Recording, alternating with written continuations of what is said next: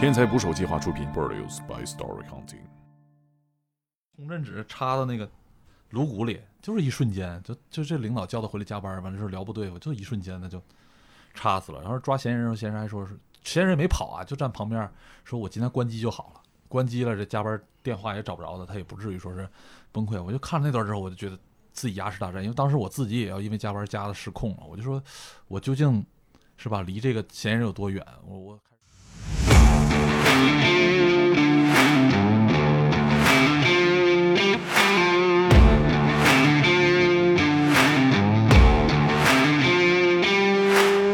好刑警的脾气都是千篇一律，就是喜欢踹门，然后大嗓门。他自己吗？所听起所来我 我真不是，我我我真不是。我们这这个门呐，都能一脚踹开吗？有这个一脚踹下去没开，这脚一直卡卡的那个，有点尴尬？就是门中间太薄了，我操，第二句就是哎呦我操操操，这一听就知道啊没开开脚插那儿脚这如果里边有嫌疑人，还挺危险。对我觉得他当时跟那个妓女发生了性关系之后，然后就看着这妓女拎了一拉杆箱到他家。这妓女说：“因为这是我做的最后一单，就干完这单我就不干了，我就回老家了，我钱赚够了，他肯定带了大料现金，然后他就把他整死了。这个老头已经当时已经七十自己在看守所待着，忽然之间有一天他就说说那个我想全交代了，他说活不了多长时间了。他说我之前杀了二十多人，就是这个女的只不过是我杀的最后一个。我觉得人性有点像动物性跟那个社会性的一个综合，不停的用你的这个后天学来的知识啊，社会上学到的东西，这个人性去压制你的东西。所有在人类最宝贵的精神当中，我们现在最稀缺的是勇敢，抵抗生活，抵抗不公平的东西，抵抗各种各样的事儿。这个人很勇敢的话，你永远都不会走到这一步。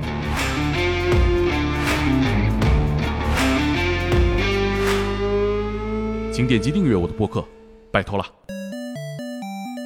打捞最带劲的职业故事，这里是天才职业，我是猛哥。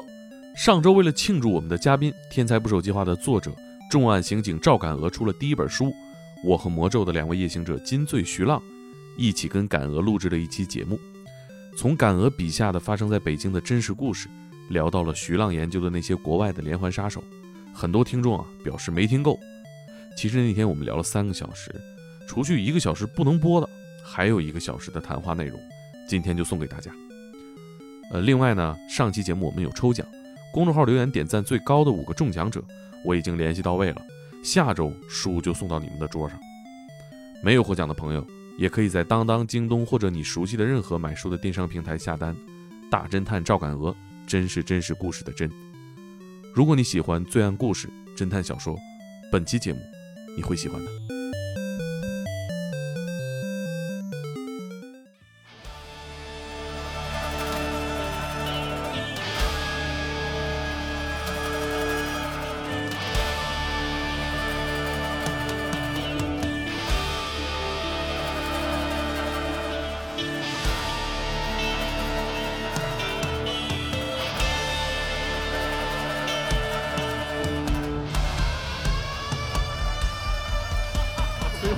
家的不说耐心这个，老说这个感觉不合适哈。就是就是特别愤怒的时候。对，我有一次在那个哈尔滨的那个消防体育馆打球，零下三十多度，我打完球我发现我羽绒服没了。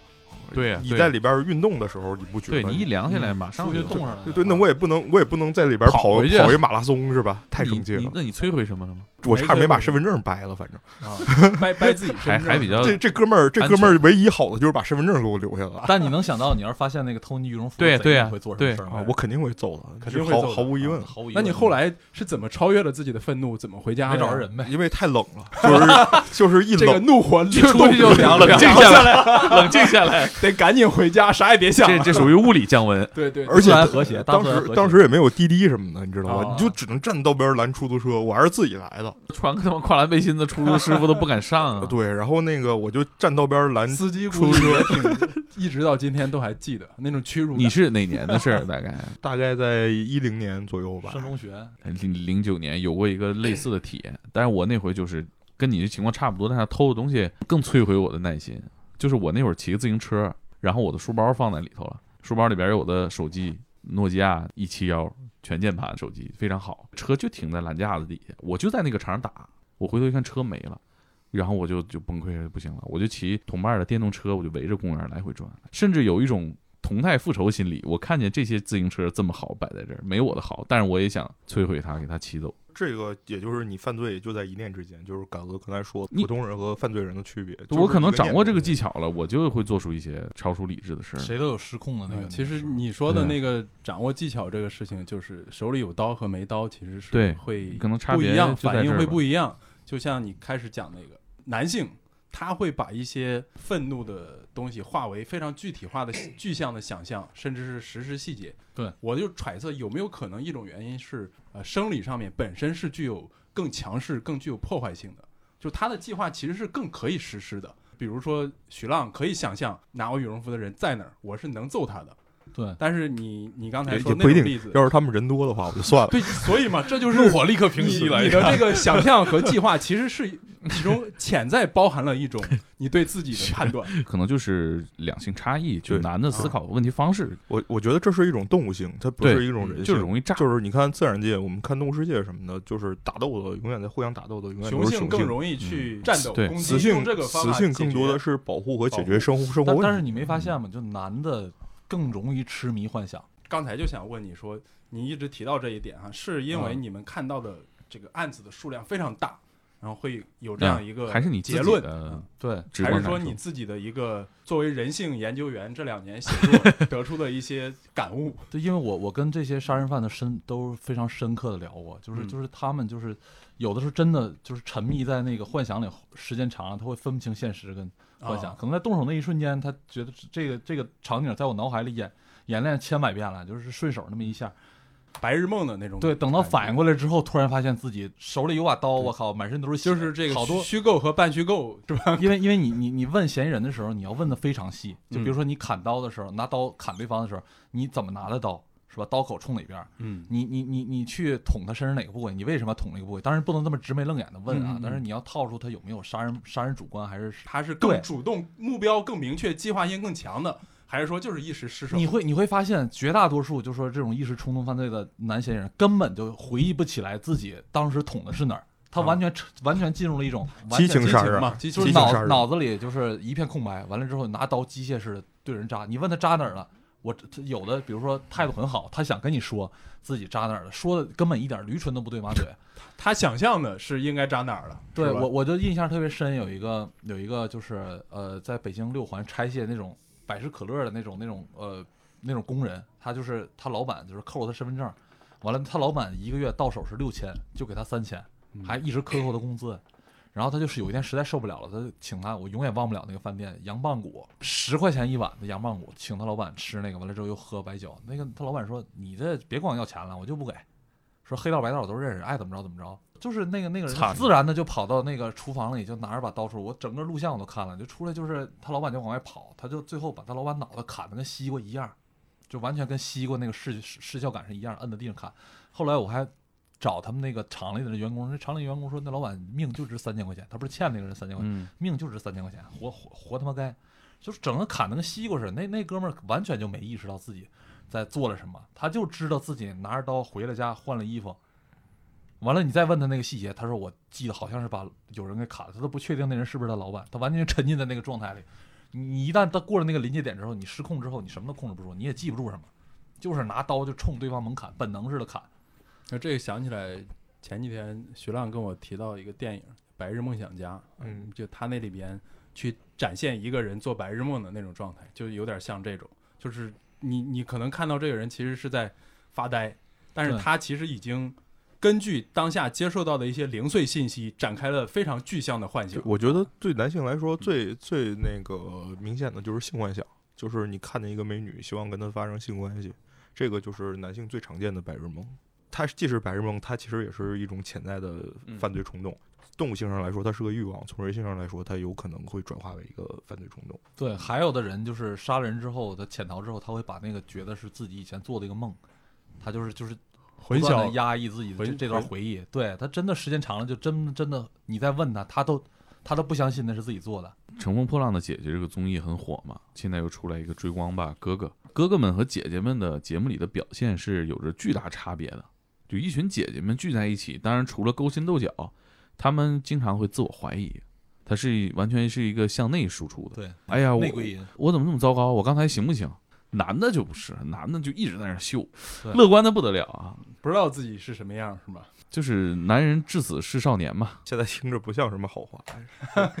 回想你刚才说的这个中二状态，是吧？在 咱们探讨这话题里，肯定不是什么好话。我为什么刚才呃，就是老问你这个，从一些案子事实揪出来问你说这个感受啊什么的，我印象特别深刻。你在这个书里面有一个故事，讲了一个特别爱琢磨事儿、爱想的一个犯罪嫌疑人的故事啊，犯罪分子，他现在已经判了嘛，嗯就是那个诗人，嗯诗人杀手。就我我看那个你写的这个故事的时候，有有一个细节，我挺挺触动的，就是杀了那两个护士之后在他们家墙上用这个口口红是吧？对口红笔，写字语文能力是特别好的，文字优美。这个太长我就不说了。那他他就回想这个案情发生前，他去跟一个护士在网上认识的时候，对，说那个人说他喜欢他写的一首诗，对吧？对还是抄袭的。这首这首诗我啊爆出来之后，网友才告诉我，墙后的草不会再长大了。对，他只用指尖碰了碰阳光。是顾城的还是谁的，我还真真忘了，反正是抄了一个，就是声称是，原创，对，声称原创，对，就是他已经到了这种地步，就是他把这个抄下来，觉得是自己写的，对，然后自己又写了非常多，电子邮箱里面给无数各种编辑是吧？发自己写的诗、写的剧本什么的。对。然后呢，发到那个有一个编辑是吧，给他拒了。人家说他缺乏戏剧冲突，他就回了一封新的作品，就俩小时，也就是那俩小时，他创作出来了一个新的作品。对，这个作品的大意是说，有一个这个郁郁不得志的 文学青年作家，然后认识了一个吸血鬼，吸血鬼。这个吸血鬼其实是一个女编辑，对然后他就给这个吸血鬼去写这个投稿，被拒绝，他就很愤怒的用一种虐杀的形式把这个女吸血鬼编辑给杀了。杀了，杀完之后，这这个女吸血鬼因为是个吸血鬼又复活了，他就只好又杀一遍。然后他这个故事的核心就是要不断的重复去享受这个虐杀的快感。对然后那个编辑收到信之后就再也没搭理他。可怕。我对他这种幻想啊，就是觉得就是很不可思议，就是他已经进入到了那种完全分不清，完全。凭幻想去解决自己情绪问题那个，他那个他生活的整个可能是幻想比例已经大于了现实。对可能他是抄的啊那个人也是顾城，顾城不也是？然后呢，这个故事的最后，我发现感鹅你也进入了一种幻想的，就是你在把这个案子结了之后，是吧？他有一个目睹了这个被杀掉的女女女受害者的这个尸体的那个小孩儿，对是吧？你去安慰这个小孩儿，跟这个小孩儿去聊天，但是他躲着你，他受到巨大的刺激。这个时候你是你憋了半天不知道该说什么，然后脑子里面突然就出现了一句话：“关心粮食和蔬菜，面朝大海，春暖花开。”这句话是你后来在写写写这个重新记录这个故事的时候想到的，还是说你当时在现场真的就想到了这个？我在现场真的想到了这个，为什么呢？就是我经历了那一系列事儿，就这个诗人他沉迷幻想，沉迷自己拿诺贝尔奖嘛，然后之后切割现实之后，完了之后天天坐在书房里，最后虐杀他媳妇儿，完了之后又出去杀两个护士，整个这一系列下来之后，我当时特别讽刺性的就想到了海子，诗人海子，因为海子就是这么一个是吧，就是有点脱离现实的这么，因为艺术家都是这样。但是他写的这个诗哈，有人对诗海子那首诗有不同解读，我对现代诗一窍不通啊。但我印象最深的就是“面朝大海，春暖花开”。我觉得海子是想回归现实吧，是想欣赏现实生活的吧。完了之后，我当时就觉得，如果这个诗人能阳光一点，能像能像能像真的能像诗人写的那句话一样，我觉得就不会出现这个事儿。就是特别讽刺他们的一句话他们家确实有有孩子的诗集，有有有有有是吧？写现代诗诗的，我觉得应该都都把 孩子当成当成神，我觉得可能都是这样。反正我当时特别触动，就是这事儿特别讽刺。你看诗人写出那么美好的现实生活，但他自己都都自杀了，我觉得他可能也是那种沉迷幻想那种人，就特别反讽。你是哪年开始正式干警察的？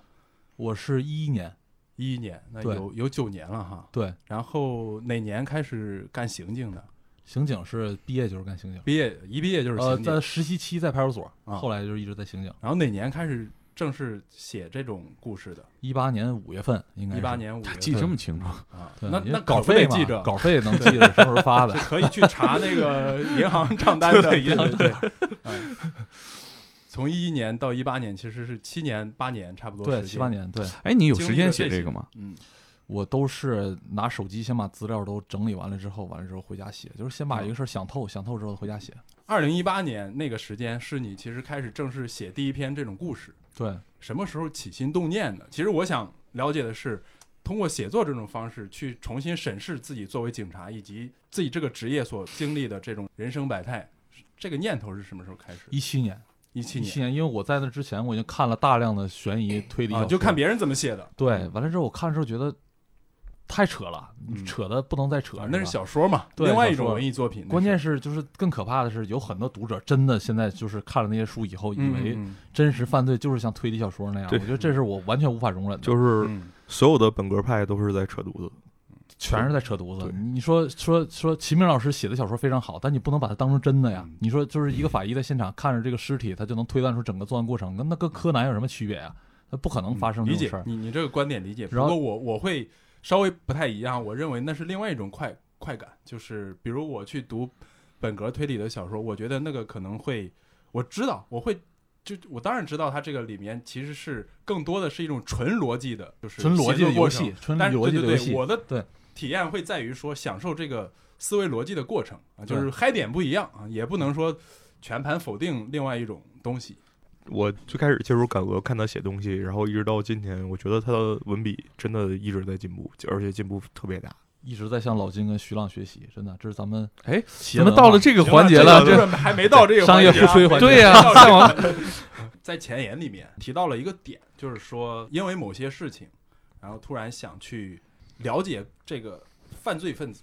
对是犯罪嫌疑人，对就是在跟犯罪相关的这些事件中的人，对他们背后的人性。当然，人性这个词儿可能有点抽象，有点大，大有点大啊。它其实也包含了很多社会因素、一些社会问题什么的。对，研究成果怎么样？你这第二职业是吧？人人性研究员。文字本身苍白无力，你会越想提高自己的文笔，因为很多生活中微妙的细节你是写不出来的。你就比如说拿案件来说，你说有一个嫌疑人，他把自己的那个小三儿勒死了，那段时间杀小三儿特别多，不知道为什么，一七年上上半年杀小三儿特别多，都是小三儿来逼宫要求离婚，完了就把小三儿小三儿勒死了。他勒死了之后，那个尸体被他扔在那个井里，扔在那个就是他们那个污水处理井，当时没找着尸体，没找着尸体，你能想象我们先把人抓了，我们心里有多慌吗？但是当时因为再不抓就怕毁尸灭迹更严重了，就先把他抓了。嗯当时拆了尸体有好几个地方，他前一天还去郊区钓过鱼，我们去鱼塘都做好拿钩机挖的准备了。然后就特别微妙的就是你你看这个，我们跟嫌疑人打交道的宗旨是，就跟玩牌一样，都藏着自己的底牌。你也不知道我掌握你多少，我也不知道你究竟、嗯是吧？就是互相猜这么一个过程。你前面问的时候，他就是问不出来，他就是啊，那姐们儿是是我我们两个处好了几天，后来那天他跟我说说，他特别想把手机关机，完了之后藏在一个谁也找不着他的地方。我这话太他妈恶毒了，是吧？他当时就已经知道我们肯定知道这人是找不着了，但你他就能猜出来，你肯定没找着尸体。嗯等到我记得那天特别清楚，我们晚上八点钟开始问，问到第二天凌晨四点的时候，那边来一信儿，尸体找着了。嗯我们还是用同样的话术跟他聊，因为你也不能说你这时候找着尸体了，是吧？你还是用那些话术说，就是这种互相之间这种特别细微的这种肢体语言，他就感觉出来了。到了过了不到一个小时，五点钟他就撂了。所以说，就这种特别细微、特别细微的东西，你用语言就没法把没没法掌握。所以我我越写作越感受到，就是文字是苍白的，我只能尽力去忠实的去客观去描述这些东西，但是更细节的东西，我还要向两位学习，就不断的去提咋高又进入这个环节了？是真的是真的。其实，其实我对感俄，我对这个刑警有一件事儿就特别想问你，就是嗯就是写不出来，你们写不出来。你们怎么挖掘那个就是冰山下面的东西？就是一个犯人，他可能交代的这个罪案只是他做过的百分之十，对吧？对，剩下的就是，但是你们因为也是因为这百分之十抓他，但是你们怎么去处理百分之九十？因为我之前听过一个案子是这样的，就是就是有一个老头儿杀了人，嗯然后那个被人发现了。嗯被人发现了，然后就就去问他说说说那个他杀的也是一妓女，他找的是一个上门的那个妓女。这个他说问你为什么杀的，然后这这这老头说说那个他当时跟那个妓女发生了性关系之后，然后就看着这妓女拎了一拉杆箱到他家，他就说问你你为什么拎一拉杆箱？他说这妓女说因为这是我做的最后一单，就是干完这单我就不干了，我要回老家了，我钱赚够了。然后他就想说这个妓女这很很多年前啊，之后他肯定带了大量的现金，很多钱，他肯定带了大量现金，然后他就把他整死了。把他整死之后，你看这是一起就是正常的，像是因为钱杀人的案件吧，嗯，对吧？就是你也不会想到他做什么别的东西。这个老头儿已经当时已经七十多岁了，自己在看守所待着，忽然之间有一天他就说说那个我想全交代了，他说活不了多长时间了，他说我之前杀了二十多人，我之前杀了二十多个人，就是这个女的只不过是我杀的最后一个人，然后被你们抓住了。之前这个这个这个妓女就是被他分尸的，没有任何的样貌特征，然后也没有人报失踪，就是这个人最后是从哪儿来的，要去哪儿都没有人知道，这个人就在世界上完全完全消失了，然后也不知道他有没有家人，什么都不知道。你在知道这一个案件的时候，你们作为刑警怎么去挖掘他下边的整座冰山？就是呃跨区域协作呗，就知道他在哪儿，大概什么时间在哪儿待过，就看看有没有手法相同的案件，就这么并案，一般都是这种这种方法。我我说实话，很多悬悬案没破，可能是一方面嫌疑人没抓着，再一个就是确实是年代比较久远，很多证据已经失效了，确实存在这种情况。你们会有一个阶段说服自己这个案子结束了吗？不会，我跟你说，就是破案的那种抓狂是什么感觉？越是喜欢踹门的那种警察，破门而入的那种警察，就是毫无阻阻拦的那种警察，他一碰到一个谜案，他真的是抓狂，就是就是抓狂，就是好刑警进，进去了，好刑警的脾气都是千篇一律，就是喜欢踹门，然后大嗓门，完了有事儿特别直爽，脾气特别大。就夸自己的吗？感所觉听起来我我真不是，我我我真不是我们。也能从影视剧里分析出来，就是局长的那个门总被踢，是吧？就是所以你是不是特别喜欢那个三块广告牌里那警察？啊，三黄花你也看过？嗯对，就是那个最后就是就不管怎么样，即使我被开除了，我也要对一人往嗯往往死追，是吧？对，就脸被烧坏了那对种。对对对就就那个好警察真的都是那个样子，他们一碰到这种悬案，就说自己解不了谜题，真的想踹门。嗯，就是就是你是过了好长时间之后，他一想想还是堵得慌。他不是说真的说那踹对踹自己家门，踹所里门，还是踹踹哪儿的门？踹嫌疑人家的门啊。我说嗯我们说踹门，警警察说踹门就是直接就是踹门进抓人了那个那个状态是很爽了，那个状态很爽的。他的喜欢踹门的警察脾气大，嗓门高，但是你你一个这个案子破不了，他特别痛苦。哎这个门呐，都能一脚踹开吗？有这个一脚踹下去没开，这脚一直卡卡的那个有点尴尬就是门中间太薄了有的门要开锁的，开了之后你再踹。啊，对，就那种破木板门，踹了一脚之后装了脚卡在里头了，第一？声是第一声是我操，第二句就是哎呦我操操操操，这一听就知道啊，没开开，脚插那脚进去了。脚进去这这如果里边有嫌疑人，还挺危险。对我觉得 好刑警飞脚，这让我想想起小时候东北打群架，你知道啊吧？就是冲在第一个的人，一般都没有什么好下场。就是我也是有一次发现，有一次我就冲在前面，然后然后是一一群人一起打几个人，占有绝对优势，但是对面没打着我，身后被自己人踹了无数脚，就感觉嗯，所以后来你就后来我就再再也不往上冲了。我这个叫电梯悖论。什么叫啊电梯悖论？就是你刑警这个冲的最猛，第一个上电梯那个是最后一个下来的。对，哎，你们你们在有没有讨论过抓人的时候怎么分工啊？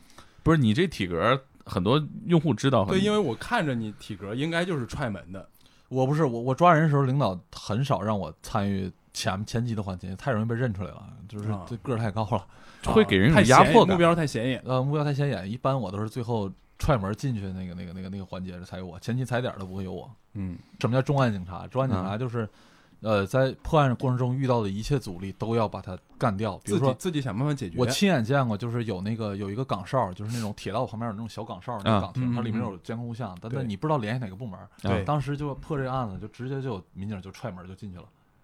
就就直接就非常野蛮的就把那玻璃踹碎了，就跟就跟小偷或强盗一样。你要你怎么保证你二十四小时破案啊？有些警察真的就这样。今天碰碰上这个事儿，我要见你们负责人，你们负责人不来，我们就不走，要不就直接给他爸、他妈、他家里人打一圈电话，今天必须见着这个人，嗯就有这股劲儿，有一种强盗一样、土匪一样不讲理的劲儿，这就是这就是重案组刑警。好像就这个精神是不是从前几年之前执行了一个新政策，就是如果第一个到达案发现场的警察要从头到尾跟着这个案子。那倒不是这样，他是警察是这样，就是说你你你，呃，我们是案件是轮转制的，就说你这个呃，比如说你这探组五个侦查员，每个人手里有一起命案，这个命案是就是你全全部负责，你抓了的嫌疑人嗯从头到尾不能有其他警察跟他说话，这个是很忌讳的。就比如说我抓来的嫌疑人，我嗯我突然中间上个厕所，哎，旁边来一个多事儿的过来说两句，你可能说两句就把这事儿就漏了。因为他我对你这个整个事件事实了解多，，哎信息量最大。有比如说我抓了你，那时候你不知道被你打的人死了，咱俩还聊呢。那天是不是把谁打了？这个打打打倒在地了。特别有印象。这个故事，咱这书里边有个故事哈，对呃，有一个场景是那一个小子被被抓了，但是呢，你们其实是在唬他，他唬说他，说对你一一进他家说知道找你为什么是吧？当场给撂了怂了，说我杀人了，对，然后就到到所里就全交代了。对然后这个带着他去上厕所的时候，旁边一个这个其他部门的同事一起撒尿，问：“哎，这这哥们儿这小子怎么又来了？犯的什么事儿啊对一下啊，他也反过来了。？”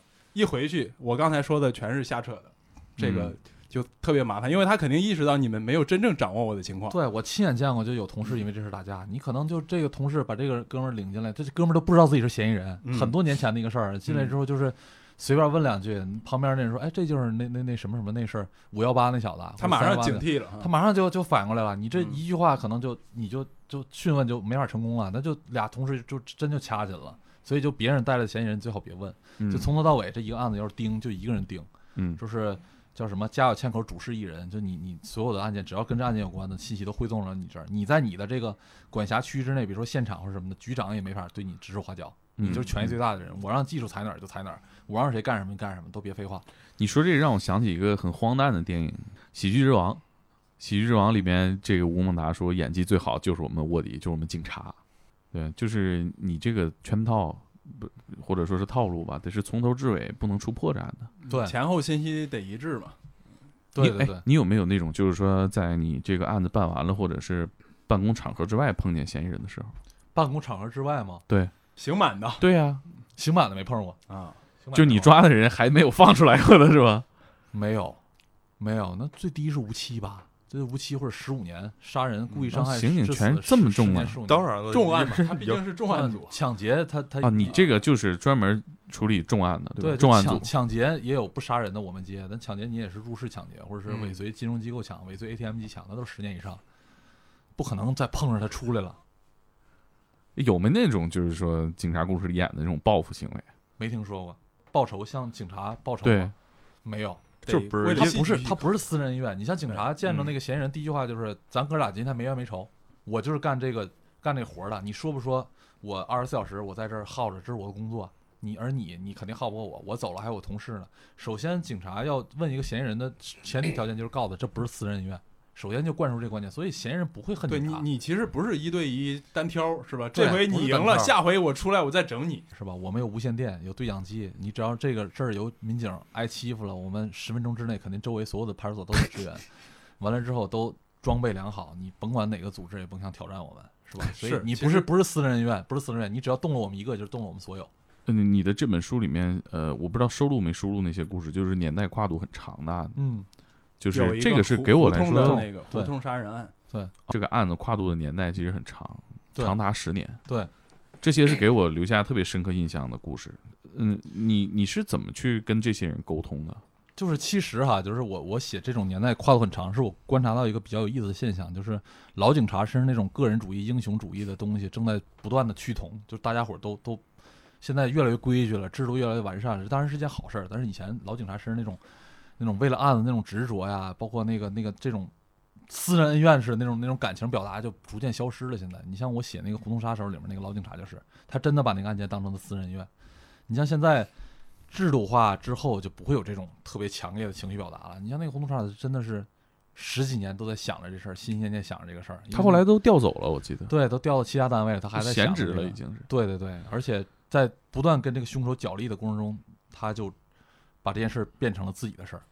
这个故事有这种感受，其实这个故事给我的反转其实特别大，对，就是我不知道这种告诉大家有巨大的反转算不算是剧透啊？其实体验上是这样，就是你是这是一个呃人物铺垫的也很也很全面，最后你会发现这是一个让你万万想不到的一个结局，对，就是真的给我一种就是戏剧冲突，就怎么会是这个人干的？啊，我记着一群人当中，用望着窗口的其中一个，对，对对对、嗯，对，就是最后案发地已经扒了，盖成了大酒店了。对，这种时代变迁的感觉特别，我觉得特别有画面感。这个事儿让给我感触最大的就是这一块儿，就是他案发现场都已经不在了，对，这所有的案件细节都在你脑海里都。掩埋了，就是被被这个发展和时间所掩埋。对有点有有点那个电影《杀人回忆》那种感觉，就是其实很像《杀人回忆》《杀人回忆》那个下水道对你一还在，过去，这个整个村子变了，只剩下一点点嗯曾经存在过的痕迹。对嗯，但是对对对，但是这些年很多很多那个旧案被被那个没想到哈，《杀人回忆》啊，是啊，对对对对，当时这个我记得咱们第一次聊的时候还还说到这个呢。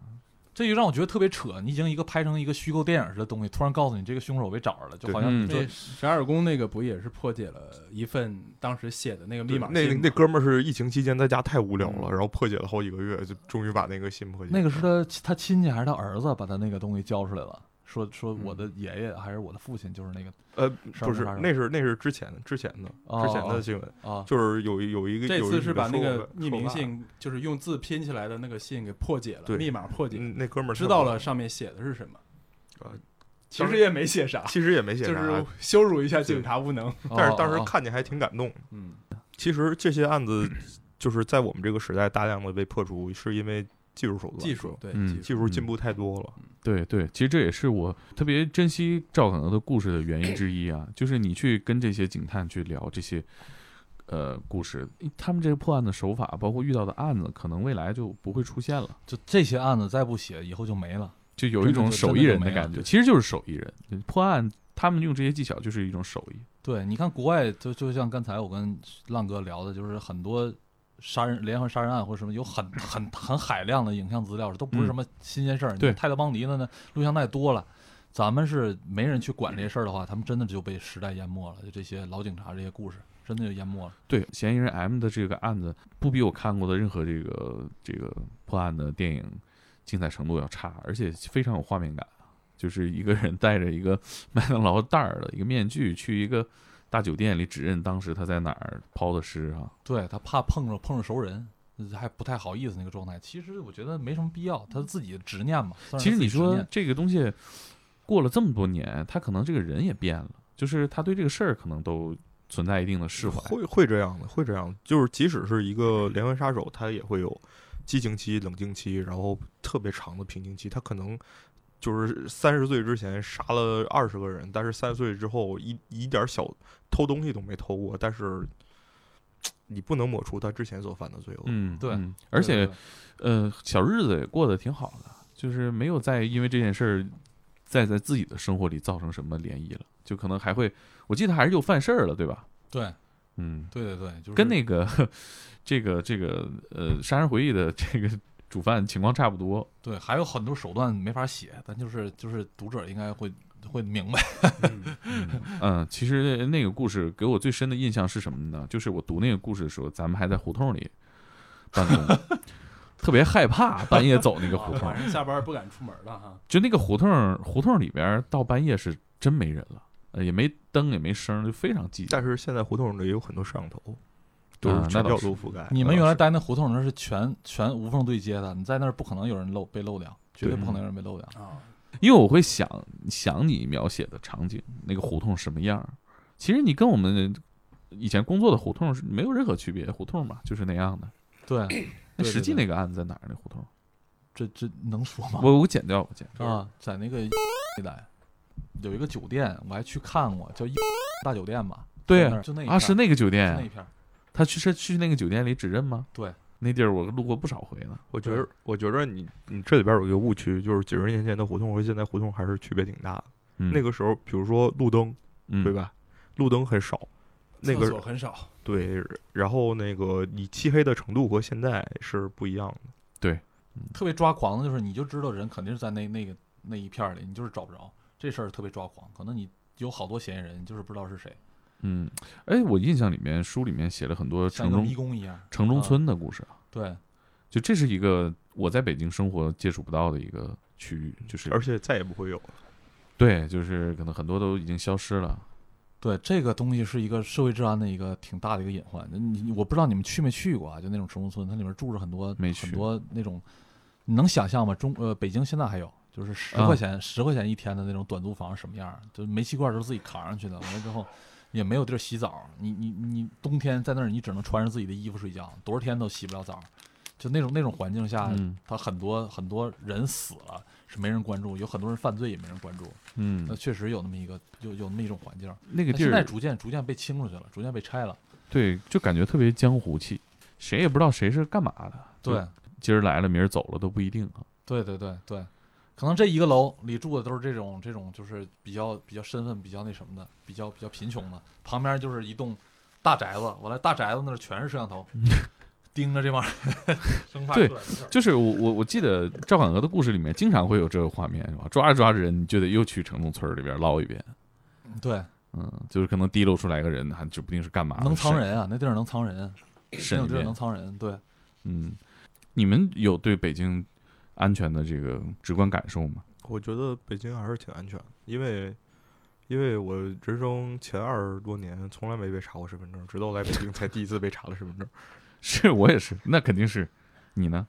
我可能时间长一点啊，北京十年前、十十八九年前、二十年前就没这么，可能感觉是不一样的。可能主要是摄像头和这种街道胡同的那种整洁的这种感觉是不一样的。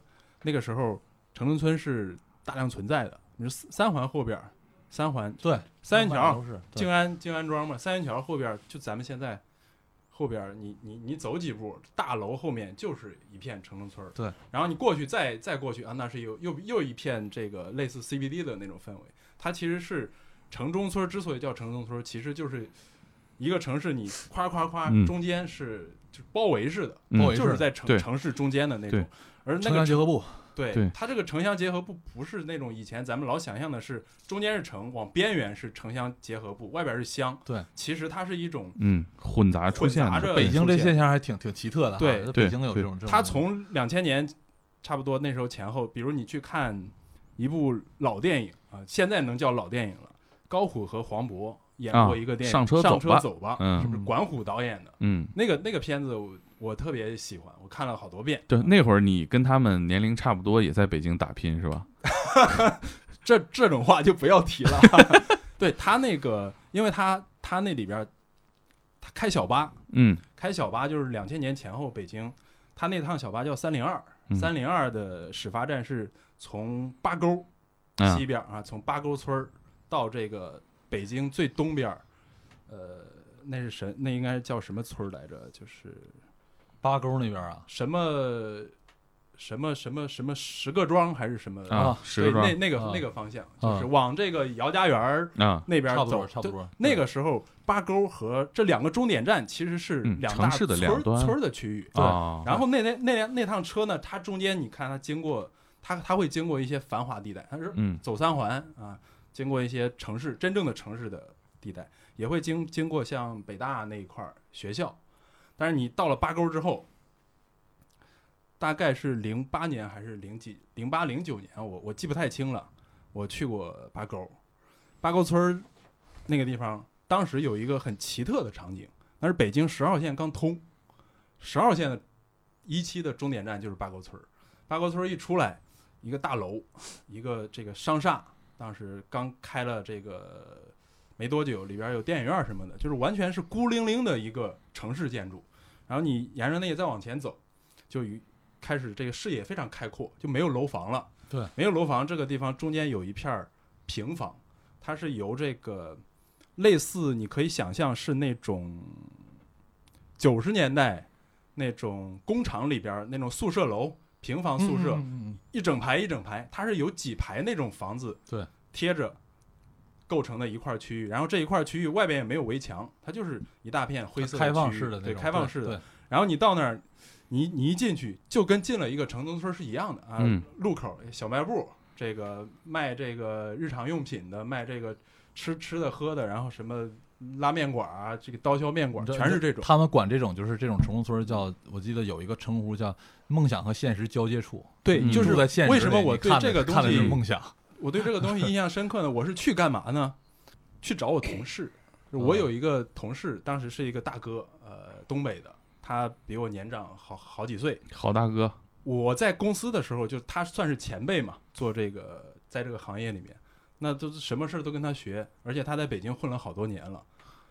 但是他带着我去他家的时候，我觉得，哎呦我操，在北京还混啥呀？他他已经混了这么多年了，他住八沟村儿，然后他已经结婚了，两口子。那为了啥呢？很简单，他为了在呃工作的城区是在二环、三环这个这一带工作，为了在这个城区离上班近的地方买一套房，可能为了在四环买一套房，他要住在八沟的城中村里面租一间屋子。那一间屋子是什么样的呢？就是咱们现在录音这屋，可能再加个，就是这个的一又二分之一吧，放一个上下铺的双板床，三十平米？对，没有，差不没有有没有没有有，二十平米，就是一个上下铺，然后一个小桌子，一个椅子，然后这个电脑桌嘛，给电给用电，这个没有热水，呃水是外边这个露天的这种水管。有点像香港的那种汤房是吧？对，就嗯你你你会感觉这是一个临时的那种十块钱一晚上的那种，就是临时落脚地，嗯但是那儿住的全部都是定居的人，他们全部是这个附近以及像这个白领，为了为了这个攒钱的白领住在这种地方，就是它的混杂性是在一个类似类似村庄的地方，用一种很现代化的宿舍管理方式，城中村儿。呃，城郊的这种村儿，它其实还出现在很多，你看着是一个正式小区，你想象地下室，地下室对、嗯地下室的环境是一样的，一模一样，只不过它换了一些点。你可以想象这样一个城市是吧？嗯，北京折叠是吧？其实它其实是一个北京混杂林立的这种感觉我跟你说，派出所要摊上这么一块地儿，就倒倒霉催的。你这个地方没有私人空间，全是犯罪，啊互相溜门偷东西，完了之后，或者是今天这老公不在家，那隔壁跑下去，这边把门一推，就是就强奸，这太多了。就这是一一这种地儿都是派出所。其实没有私人空间那种。他没有私人空间，你你出来可能洗个澡功夫回去，你笔记本电脑就没了。对你像我那个、我那个同事哈，其实他每天离开的时候，基本上就把自己整个家当带在身上了，嗯钱包、手机、银行卡，各种重要的东西，随身一个包、电脑什么的背走。这屋里就是一什么被子、衣服乱七八糟的，可能最多有一个破台式机什么的。对，嗯就他他每天这样一个外乡人的生活，其实就是每天背的就是身家性命，那个地儿就是睡觉的。北京就是从那个慢慢过来的，对就是从这个上车走吧那个年代过来的。对我记得小时候看那个卫斯理，嗯，卫斯理里面就写他们在那个东京查案，说银座后面一拐弯儿就碰见就是这种城中村儿，有描写这个水沟有多臭啊，黄金多肮脏一样一样。一样。就是抬头就是这个东京银座的这个高大建筑，然后低头就是这个肮脏的这个环境。高科技低生活啊，我我对北京这座城市最大的这个危险的感觉，就来自于看你的故事。其实，你有没有人跟你说过，你看完了都害怕呀？对这个城市，是比较比较害怕的点。其实城市像其实相对是安全的，但你说它有问题，就是你每天碰上的陌生人，你你没法去揣度每个人天每个人心里去想什么。我跟你说就。就要说我对人性有什么研究，我现在是有时候糊涂，有时候明白。糊涂的时候就觉得人和人想法人差太多了。就像我说拿油泼人那个，你你能想象他跟咱们是一样的，平时都是一样生活的人，他能催生出这么多奇怪的想法吗？但是你也不能肯定说自己有一天是不是对，会不会会不会有这些奇怪的想法？反正就是城市，因为大家都是陌生人，就像一个就像一个森林一样，每天都会碰着陌生的东西。我觉得危险主要来自于这儿吧，来自于自己内心的恐惧多一点。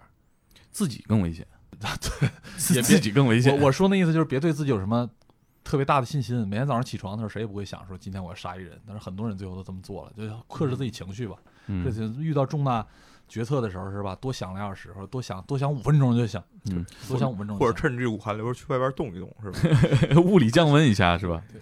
那你写这个人性研究的结论是啥？你觉得啥是人性？人性什么样？你这问题？你这问题也太大了。这个我我现在逐渐会问人了。我现在问人，嗯，已经问的比较全面细致了。就比如说，我要跟一个闲人聊天儿，我都聊很长时间。比如说一个两个小时能做完，笔录我都前三小时都在聊事。哎，那你是不是会 想着跟这个嫌疑人聊天，聊着聊着，哎，我决定写你，肯定有吧？说，肯定有吧但是想过是不是？想了想了，肯定不能跟他说。完了之后就就其实是一种记录的意识，还挺好的。你你前面聊了三个半小时，三个小时，完了之后觉得聊得很顺畅，完了之后你最后写，可能一个小时就把笔录敲完了。我这这敲写完了，你直接看吧，签字就完了，你也不用说了。你看嗯，咱俩聊的差不多了，我就直接敲字儿。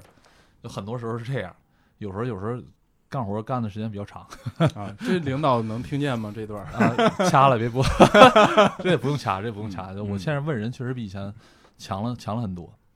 我觉得人性有点像动物性跟那个社会性的一个综合。我觉得首先是动物性去思考的本源，完了之后再通过社会性去研究它的这个经历，我觉得是比较比较能涵盖这个人性的部分的。之前之前那个我和老金跟那个黄仁进老师聊天，他提出一个观点，他说那个人天生身上就是动物性，还有一种是人性，人性是后天的，动物性是先天的，然后你就要不停的用你的这个后天学来的知识啊，社会上学到的东西，这个人性去压制你的动物性，你才能成为一个对对对正常的人。其实人性，我我想起来一个段子啊，这个段子有点粗俗，我在网上看了一个编剧写的，很多创作者以为自己就是声称自己在写人性，其实无非就是 他的主角，呃，一是怕死，二是喜欢这个男女之事啊，我还是说不出口他他用的词，就是说他他的意思就是说，不要以为你你的主角怕死，你你写了个警察是怕死的，会会会有这个性欲，他就是你就是写人性了。他吐槽这个意思啊，我想到其实是刚才徐浪说的这个社会性和人性到底是咱们怎么可以去称呼它？老聊这个词其实是有点虚。我回忆那次跟黄尚进老师聊，我记得我的理解大概就是说，我们老说人性人性，其实更多的其实是反而是社会性。编剧说你太对了你不能把人性等于这个，等于这个你对你压根儿没写，你得写社会。其实是一个人，你说人才会自律，就是社会性的嘛。你你去因为社会规范，因为你对社会规范的理解，还有你的道德感啊，这是因为有教育，有这个社会传承、呃观念的认知，这些东西其实是人的特性。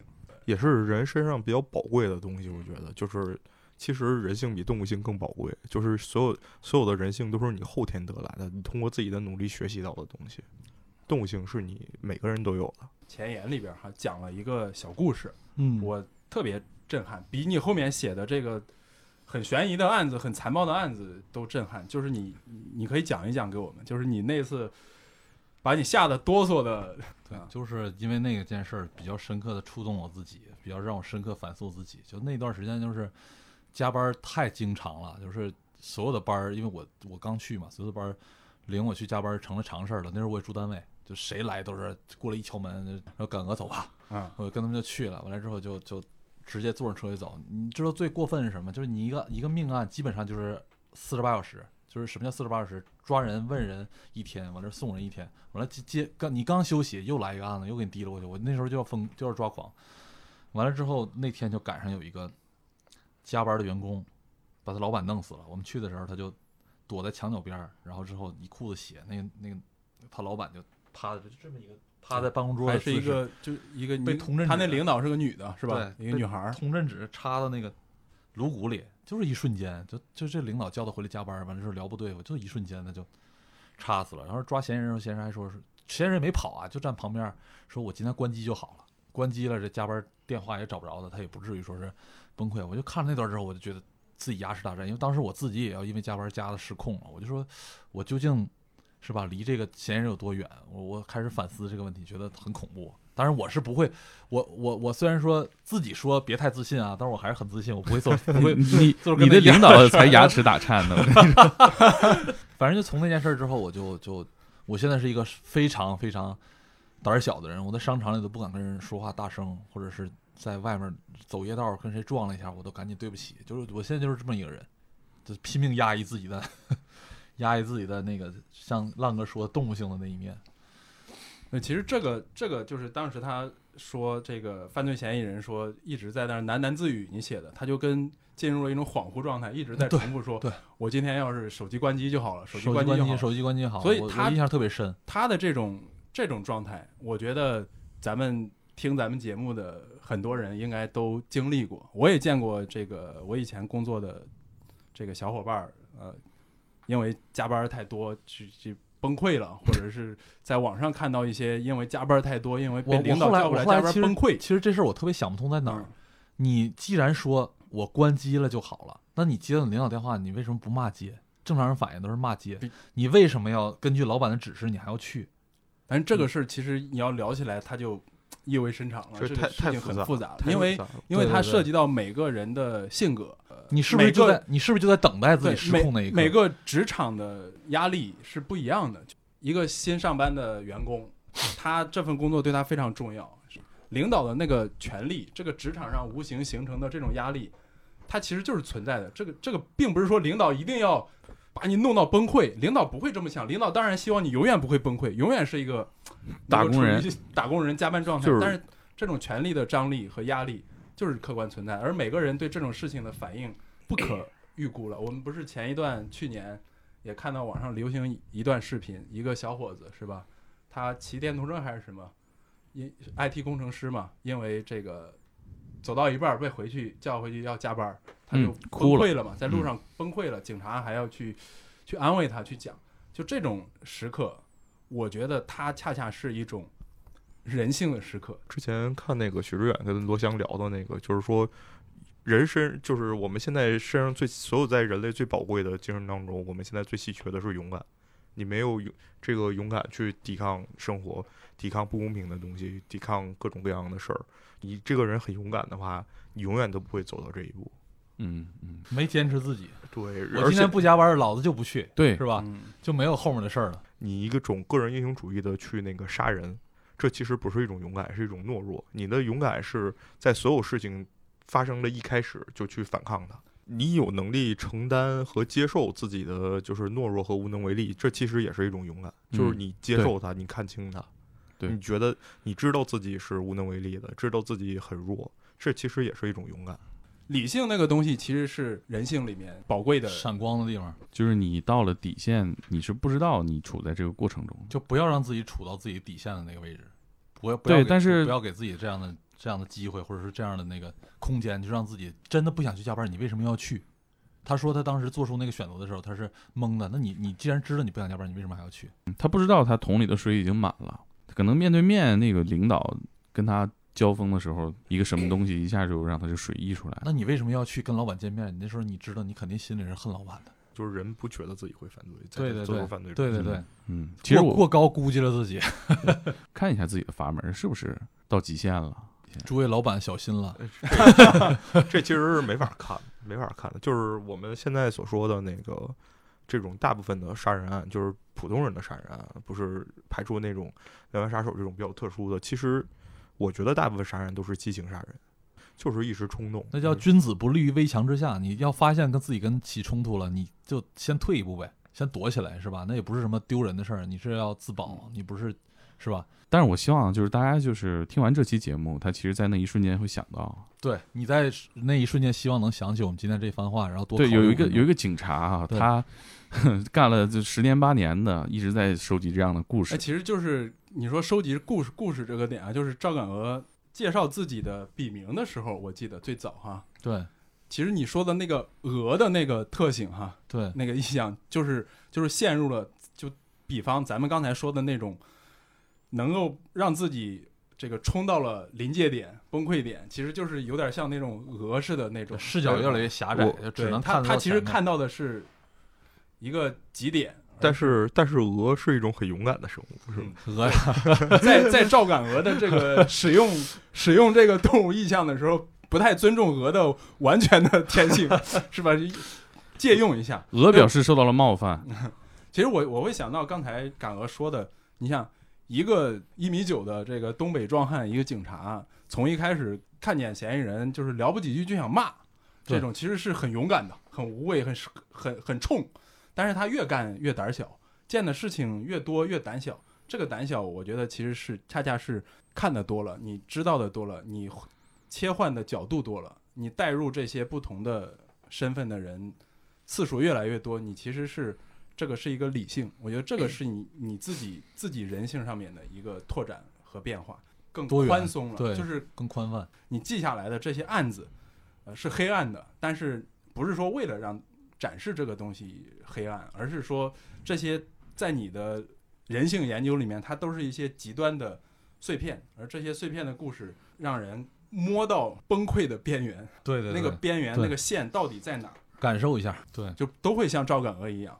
看故事也会改变自己的。对。还有一个重要原因就是希望大家对警察，就是别把警察想象成神探。你像之前我说那个，就这里面有一个案件啊，这个、嗯我说这个女女受害人不是被伪装成自缢那个情况吗？嗯当时那个法医没鉴定出来，大家伙儿都觉得这里面有问题，就是这故事要不是编的，要不就那法医不那个水平不行。我跟你说这个就觉得法医就应该能够鉴定出来。我们老师那样，我们读者看这个推理小说还能推测出来的，你们怎么就推测不出来？真的不是这样。如果大家就是去现场，你看尸体躺在那儿，你试着判断一下他死亡时间是什么时间，你你只能给这个大概八小时到十二小时，是吧？